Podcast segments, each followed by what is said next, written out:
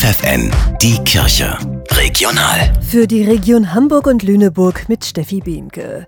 Pilgernd durch die Hansestadt, dazu lädt die Pfarrei Heilige Elisabeth in Hamburg an diesem Samstag ein. Los geht's an der Jakobikirche in der Steinstraße, die parallel zur Mönckebergstraße verläuft. Mitpilgern kann jeder, der gut zu Fuß ist, sagt Susanne Ott.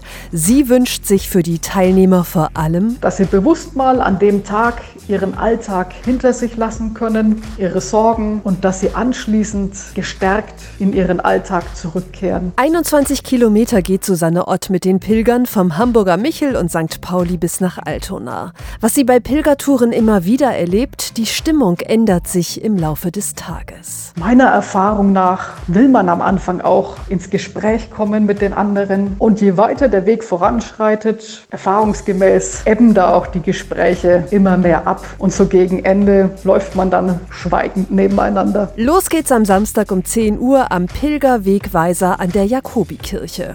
Unter dem Leitwort Mut lädt das Erzbistum Hamburg am 24. Juni ein, die sogenannten Lübecker Märtyrer und ihre Wirkungsgeschichte in Hamburg kennenzulernen. Vor 80 Jahren wurden die vier Priester vom NS-Regime zum Tode verurteilt und hingerichtet. Für alle Paare, die kirchlich heiraten wollen, gibt es eine neue Homepage kirchlich-heiraten.net. Dort finden Heiratswillige aus der Region unter anderem Termine für Ehevorbereitungskurse, eine Hochzeits-App und eine Checkliste für die kirchliche Trauung.